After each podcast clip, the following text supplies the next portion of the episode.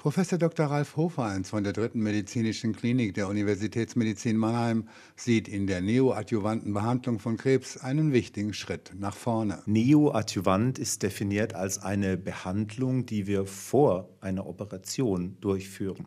Das heißt, dass man operiert und eventuell sicherheitshalber im Anschluss eine Chemotherapie macht, wird zunehmend verlassen. Wir behandeln mehr und mehr unterschiedliche Tumoren heute neoadjuvant. Beispielsweise wird das Verfahren schon länger bei Brust- oder Speiseröhrenkrebs angewandt, doch immer mehr geraten auch andere Tumore in den Fokus. Wir haben in den letzten Monaten auch durch deutsche Untersuchungen gelernt, dass zum Beispiel Patienten mit bestimmten Magentumoren eine deutliche Verlängerung ihres Überlebens haben.